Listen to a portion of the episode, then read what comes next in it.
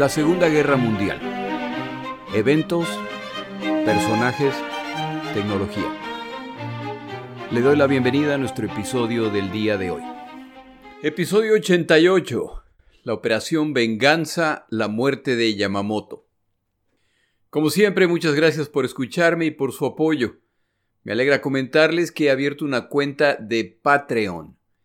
Este es un servicio que permite hacer contribuciones a podcasts y otros creadores a través de membresías mensuales. Los pagos se hacen a través de una tarjeta de crédito o de PayPal. Usted escoge el valor de la membresía y estas empiezan desde un dólar por mes. ¿Qué recibe al hacerse miembro de mi podcast? Mi gratitud eterna.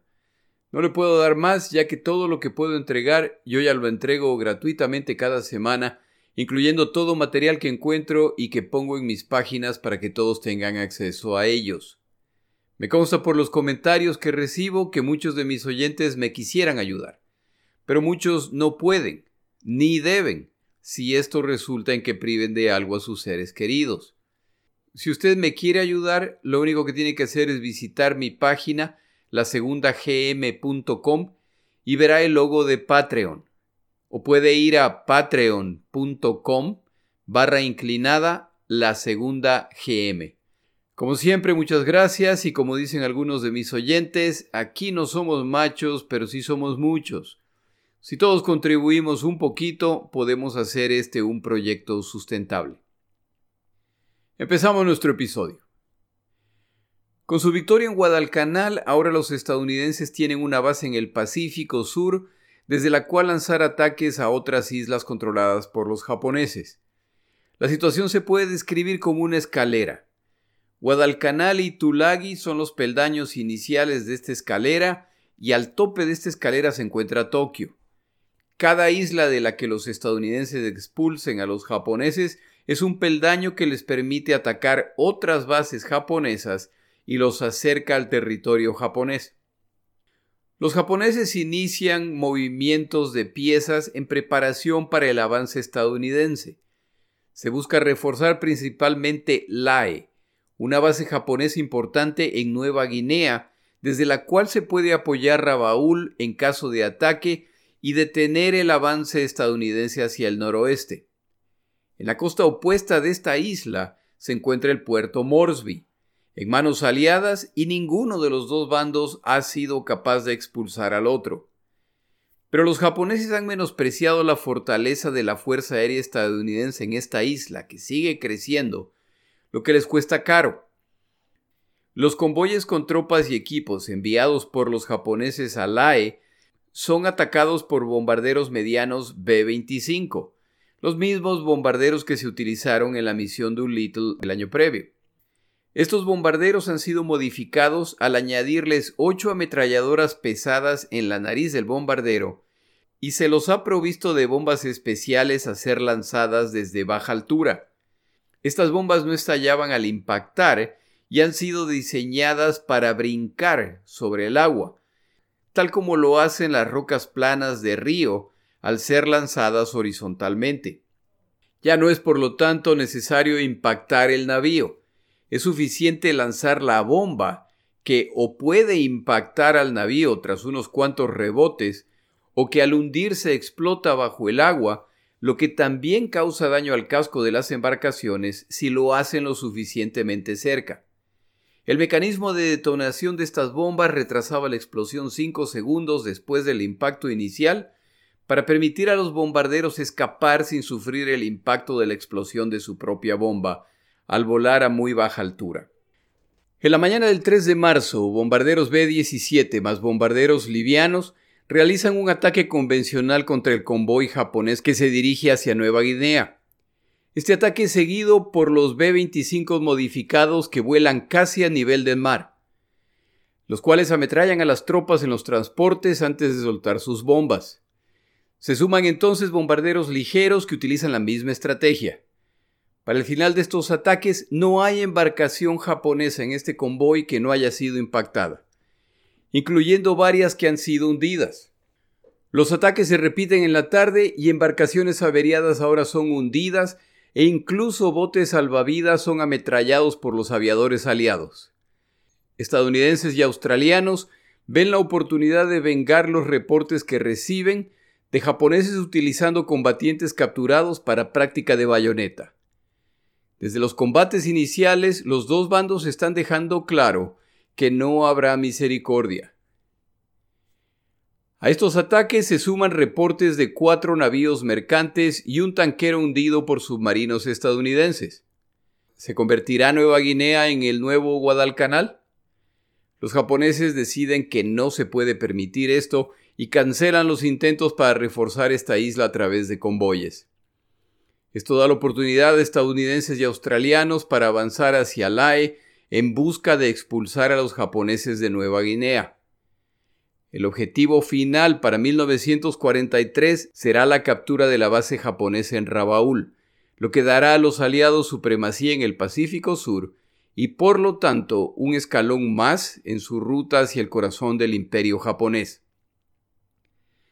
Pero los japoneses deben insistir en defender Nueva Guinea, lo que requiere que el poder aéreo aliado en la zona sea destruido a través de una nueva campaña contra las Islas Salomón. El objetivo no es reconquistar las islas, particularmente Guadalcanal, sino simplemente destruir o limitar su poder aéreo y naval en la zona.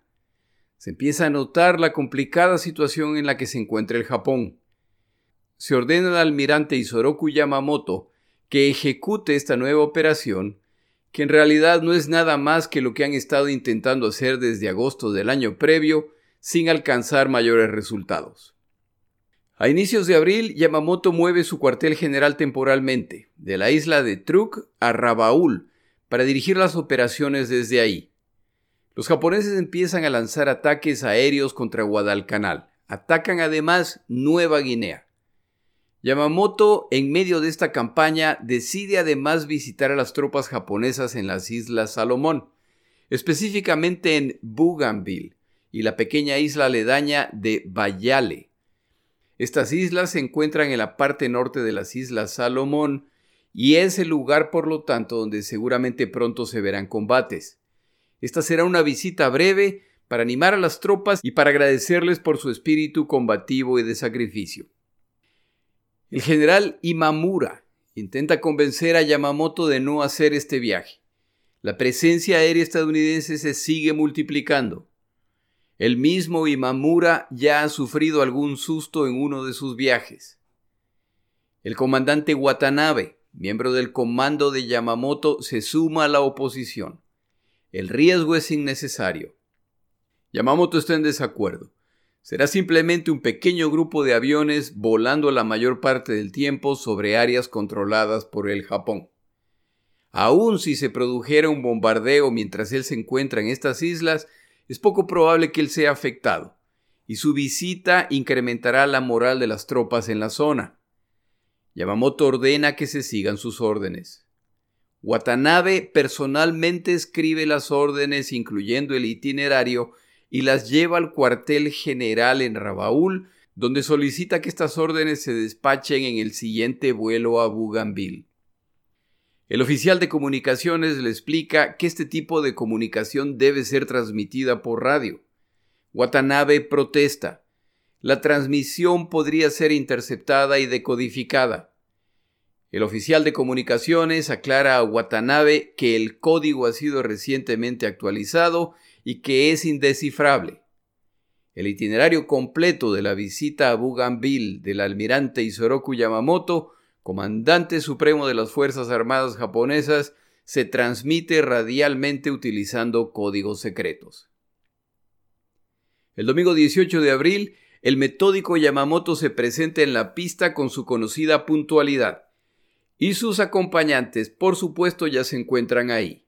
Nadie quiere llegar después de Yamamoto. El grupo se prepara a abordar sus bombarderos en ruta a las Islas Salomón. De los consejos dados, Yamamoto solo ha aceptado uno. En este viaje no vestirá su impecable uniforme blanco. Utilizar verde de campaña. Los aviones de Yamamoto despegaron según lo programado para el viaje de 507 kilómetros. Se elevan a 2.000 metros de altura junto con su escolta de casas que se ubican a las 4 en punto a una altura de 460 metros de los bombarderos. Se dividen en dos formaciones en V de tres aviones cada una. El avión que lleva Yamamoto despega a las 6 de la mañana en punto. El segundo bombardero, con miembros adicionales de la comitiva, despega y se acerca al avión de Yamamoto. Vuelan en Mitsubishis G4M, conocidos por los aliados como Betis. Estos son bombarderos medianos bimotores. Al rato se suman los seis ceros que los escoltan. El clima este día es bueno, por lo que es un vuelo tranquilo y todo avanza de acuerdo a lo planeado. Un par de horas más tarde ya sobrevuelan la isla de Bougainville, lo que quiere decir que pronto aterrizarán. De repente, los ceros alertan a los bombarderos de que aviones enemigos se acercan a la distancia. Los ceros inmediatamente se libran de sus tanques externos de combustible para iniciar la defensa de los bombarderos. A la distancia ven aproximadamente 16 aviones enemigos. Seis ceros japoneses no deberían tener problema enfrentando este número de cazas Wildcat estadounidenses. Pero los aviones estadounidenses que se acercan no son Wildcats. Tomamos una pausa en nuestro episodio.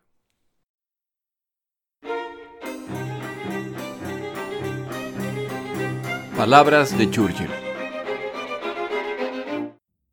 Winston Churchill es conocido como miembro del Partido Conservador Británico en el que pasó la mayor parte de su vida política. Es menos conocido que durante un periodo abandonó este partido y pasó a ser miembro del Partido Liberal, al estar en desacuerdo con la dirección que estaba tomando el Partido Conservador. En este cambio de bando obtiene algunos triunfos contra su antiguo partido. Años más tarde regresó al Partido Conservador por problemas similares ahora con los liberales. Por supuesto, hubo quienes nunca le perdonaron esto. La frase de hoy me parece muy apropiada para esta situación. Churchill decía, es preferible ser consistente y estar en lo correcto. Pero si me dan a escoger, prefiero estar en lo correcto. Esta frase se puede interpretar en varios sentidos. Yo elijo interpretarla como que no hay que dejarse atrapar por dogmatismos.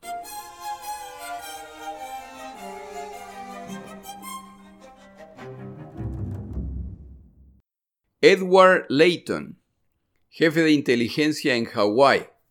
Si el nombre le suena conocido es porque fue mencionado en los episodios relacionados con la batalla de Midway. El señor Layton consigue una cita urgente con el almirante Nimitz, sus decodificadores han descifrado un mensaje japonés que simplemente comunica que el almirante Isoroku Yamamoto departirá Rabaul el 18 de abril a las 6 de la mañana. Él y sus acompañantes volarán en un bombardero mediano y serán escoltados por seis ceros japoneses. Aterrizarán en la isla de Balale. Nimitz pasa el mensaje a William el Toro Halsey, comandante de esta área, para que inicie la planificación para esta operación mientras él obtiene aprobación de niveles superiores. El secretario de la Armada estadounidense, Frank Knox, y de acuerdo a algunas versiones, el presidente Roosevelt, aprueban el ataque, pero la aprobación de Roosevelt nunca ha sido confirmada. Los estadounidenses tienen además la ventaja de saber que Yamamoto es obsesivo con la puntualidad, por lo que el itinerario descrito, sin duda, se cumplirá al pie de la letra.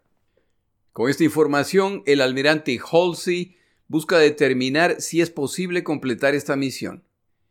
¿Cuál es la mejor forma de ejecutarla? Y si tiene los recursos para ejecutarla. La distancia entre Guadalcanal y Bougainville es aproximadamente 640 kilómetros si se viaja en línea recta. Y los cazas estadounidenses Wildcat son incapaces de cubrir esa distancia. Desviar portaaviones hacia la zona puede fácilmente resultar en ser vistos y que se cancele el vuelo. No está claro si el riesgo de incurrir en esta operación justifica el potencial resultado y riesgo a los portaaviones. El problema adicional es que entre Guadalcanal y Bougainville hay unas cuantas islas donde se encuentran tropas japonesas. Tal como los observadores costeros aliados espían a los japoneses, combatientes japoneses en estas islas pueden reportar que estos aviones se dirigen hacia el norte. Se decide por lo tanto que el vuelo de ida no se realizará en línea recta. Deben hacer un gran arco hacia el oeste para no sobrevolar islas donde podría haber observadores o incluso radares terrestres japoneses. Si durante este vuelo alguien los ve, no saben a dónde se dirigen. Esto incrementa la distancia de vuelo de 640 kilómetros a 970 kilómetros. Para 1943 los estadounidenses ya cuentan con un caza de combate capaz de cubrir esa distancia.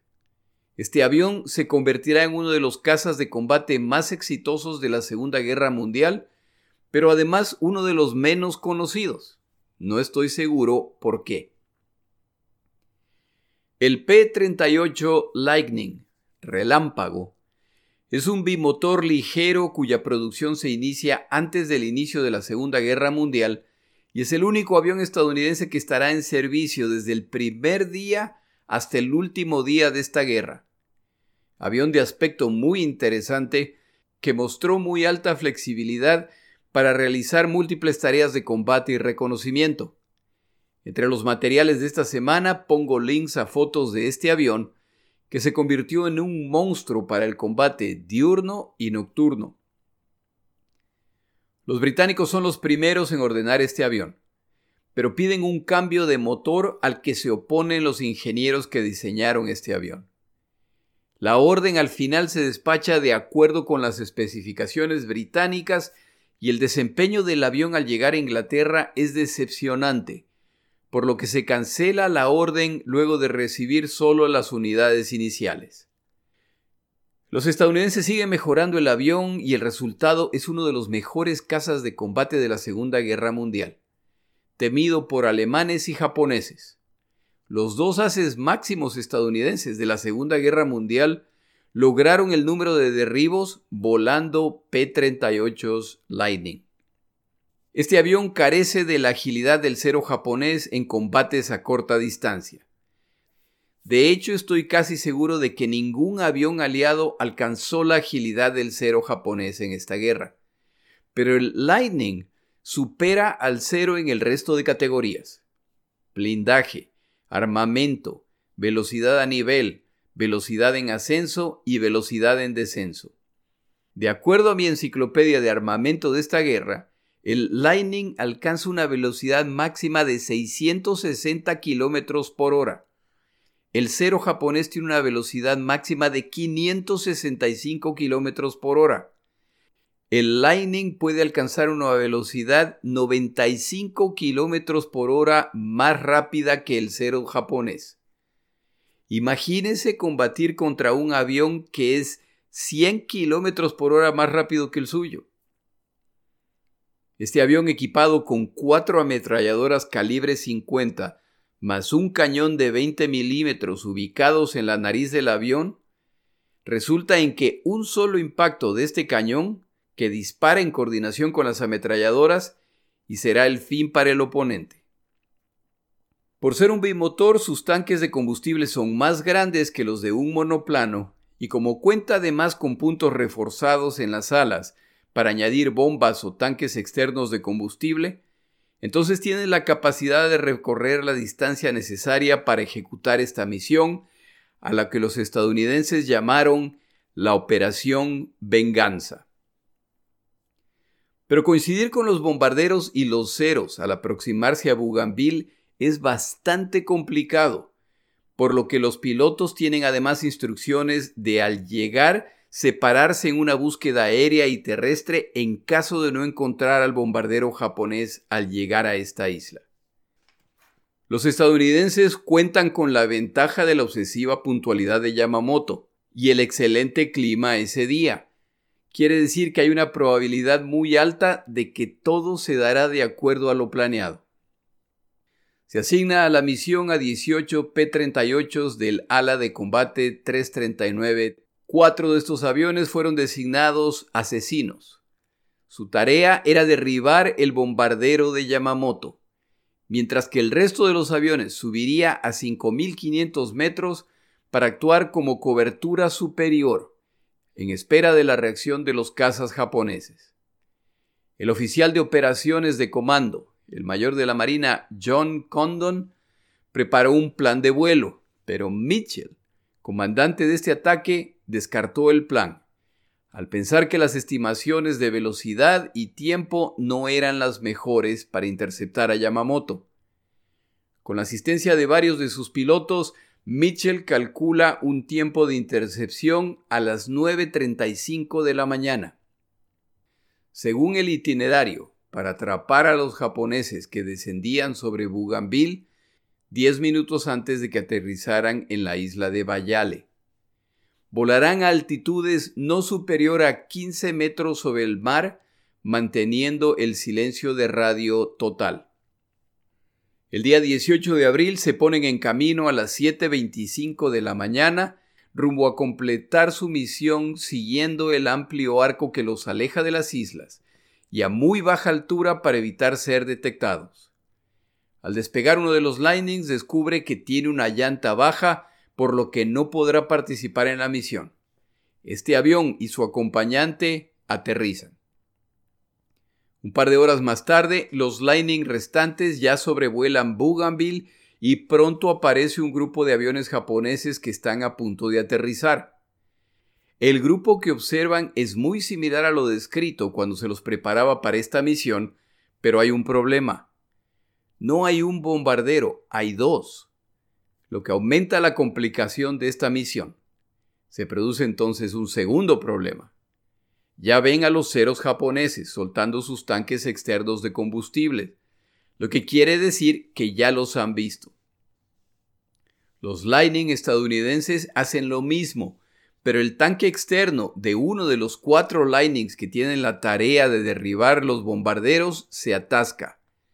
A pesar de los intentos, el tanque no se desprende, lo que transforma a este avión en una bomba de tiempo en caso de ser impactado por fuego enemigo.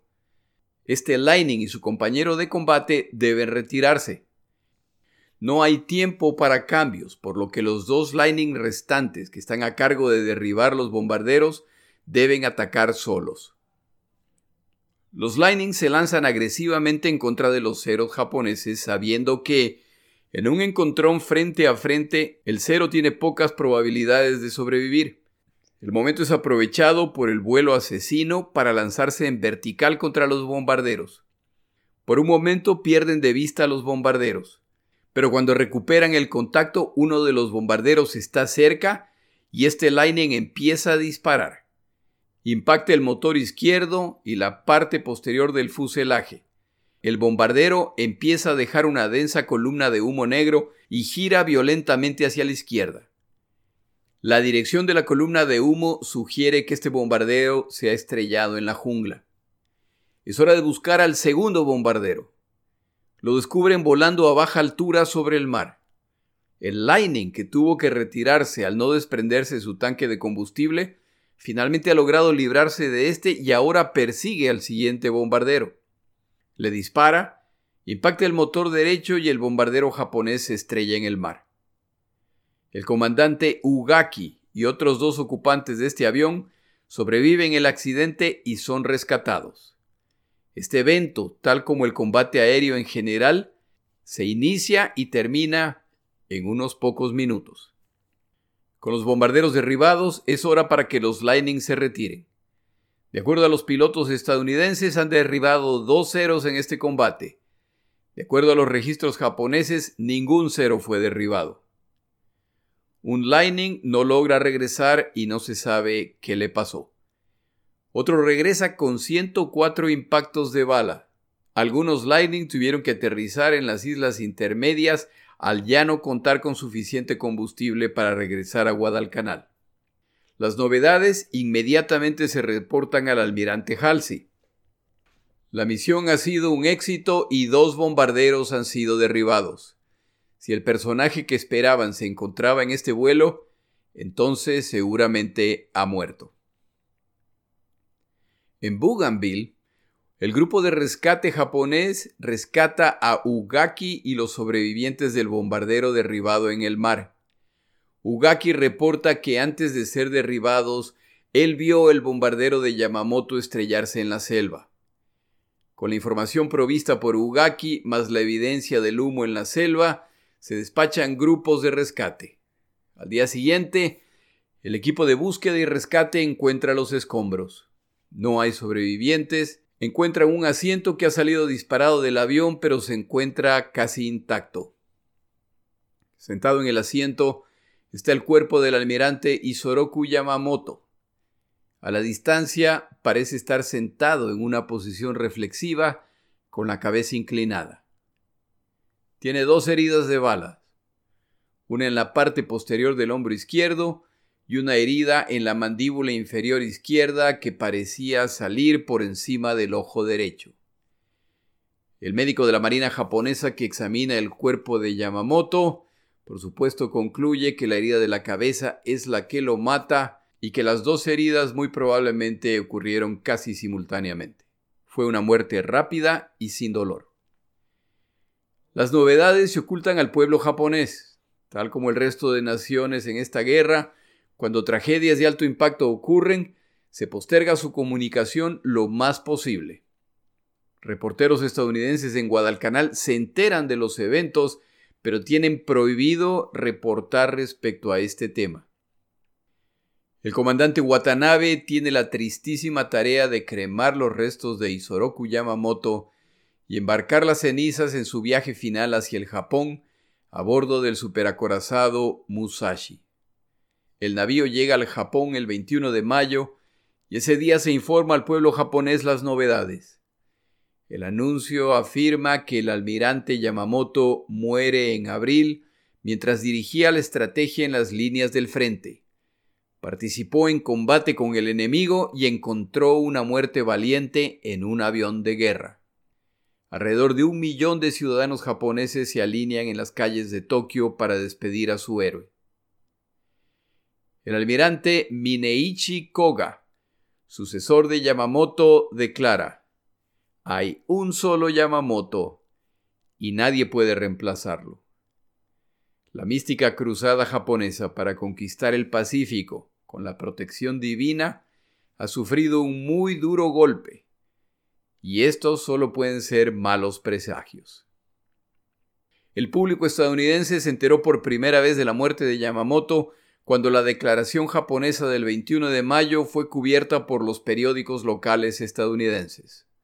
Durante los días siguientes hubo historias en la prensa estadounidense que especulaban que el anuncio japonés era en sí mismo una estrategia para cubrir el hecho de que Yamamoto había cometido harakiri porque la guerra no iba bien para los japoneses. En caso no lo sepa, harakiri es una forma de suicidio ceremonial japonés que se ejecuta con una espada específica para ese fin. Para fines de mes ya aparecen artículos en revistas estadounidenses con los detalles de la operación a través de distintos artículos, uno de los cuales relataba cómo los pilotos de los Lightning en Guadalcanal habían derribado tres bombarderos japoneses sobre Bougainville y luego volado a casa preguntándose si habían matado a algún pez gordo japonés. Esta versión, por supuesto, es falsa, los pilotos estaban al tanto de a quién iban a buscar ese día. La máquina de propaganda estadounidense debe añadir detalles para ocultar la verdadera fuente de información para esta operación.